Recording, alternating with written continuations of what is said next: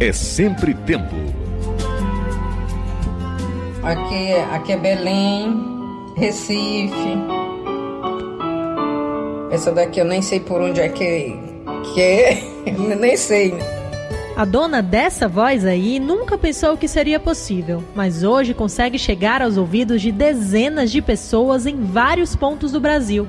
Maria Delci Souza, aos 69 anos e aposentada, assumiu como missão de vida evangelizar e faz isso com poucos toques na tela do smartphone, por meio do WhatsApp. Eu tenho um filho que mora em Goiânia.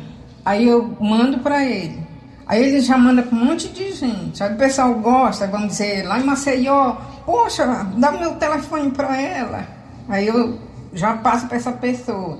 Aí essa pessoa já passa para outra. Aí lá de São Paulo liga, olha, e assim vai espalhando, né? Uhum. Aí é por isso que já está em São Paulo, Goiânia, Maceió, Macapá, Belém, é, vários estados, fora os interiores que tem, né?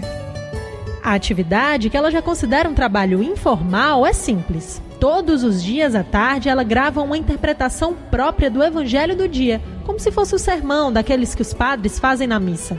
E ela baixa ainda um vídeo que tem a ver com o conteúdo para facilitar a compreensão dos ouvintes.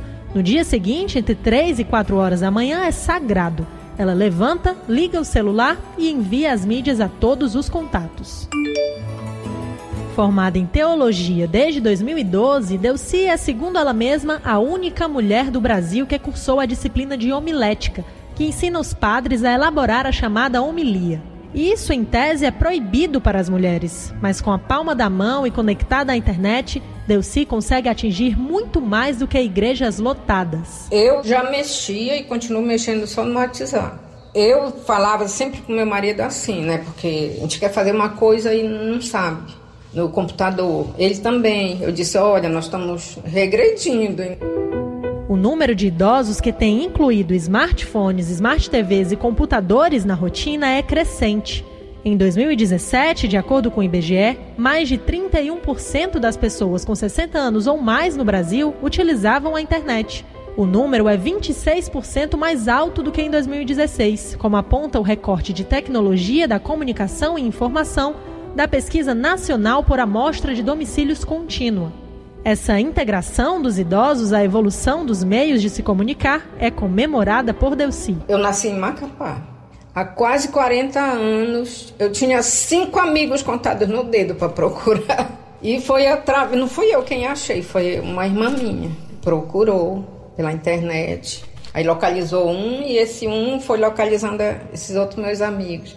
Mas foi uma emoção fora de série. Quando eu ia na casa das pessoas, né? Teve uma que ela me olhava, ela não acreditava, ela me abraçava, ela me beijava, ela chorava. Quase 40 anos, né? Quer dizer, facilitou. Eu imaginei assim, nunca mais vou ver aquela amizade que hoje já não faz esse tipo de amizade, aquela amizade de infância, né? E quando eu vim embora, ela já veio para cá com a irmã, já passou 15 dias, quer dizer, a gente já tá, voltou a a gente se comunica todos os dias. Ela só me chama de irmãzinha, irmãzinha para lá. Quer dizer, foi a internet, né? Se não fosse essa comunicação, a gente não ia mais se ver, não. Os benefícios do uso dos dispositivos inteligentes por idosos vai além do caráter utilitário, como avalia o professor de informática para idosos da Universidade Sem Fronteiras, Ricardo Timóteo. O benefício da inclusão digital é, se dá além da simples manipulação de celular, é, Smart TV, enfim. Os benefícios é, representam uma verdadeira inclusão social, representam o idoso se sentir capaz de aprender, o idoso é, ter a autoestima elevada, é, ter a condição de participar como cidadão. A inclusão digital é uma porta para o presente e acaba é, abrindo novas possibilidades, até de realização de projetos pessoais e, por que não, profissionais. Uma das alunas dele é a aposentada Conceição Firmino, que nem faz questão de parecer modesta ao dizer que domina bem o uso do celular, em plenos 72 anos de idade. Aí eu participo de grupos de artesanato, eu, eu participo de, de cursos que tem, de cursos online. Tudo isso eu faço sozinho, né, depois da aula. Aí, quando eu tenho alguma pergunta, alguma dúvida, eu levo para o professor Ricardo. Sim, eu gosto muito. Eu acho que, que faz toda a diferença na minha vida. É, eu agradeço a Deus estar envelhecendo nessa época. Com o smartphone na mão, aliás, ociosidade nem combina com a rotina da aposentada. Eu tenho vários aplicativos de joguinhos no meu celular. Aí é bom porque quando a gente vai, por exemplo, uma consulta, aí tá demorando, aí a gente fica no joguinho, ou então fica lendo. Eu até leio livro. Leio livro no celular, pelo Play Livros.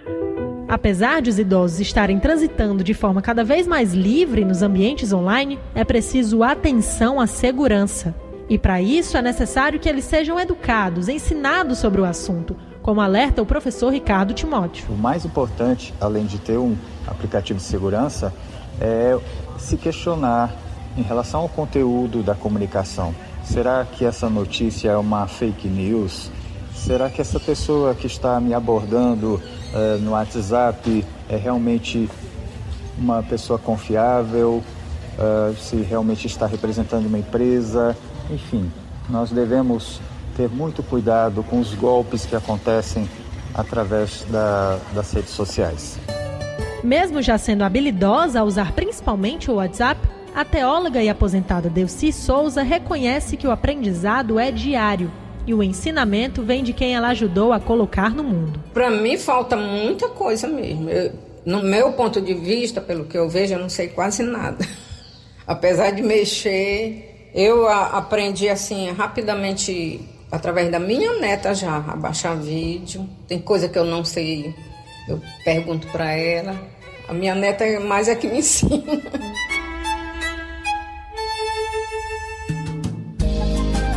É sempre tempo. Produção e reportagem Chase Viana. Edição de áudio Cícero Paulo. E coordenação de jornalismo Liana Ribeiro. Tempo, tempo,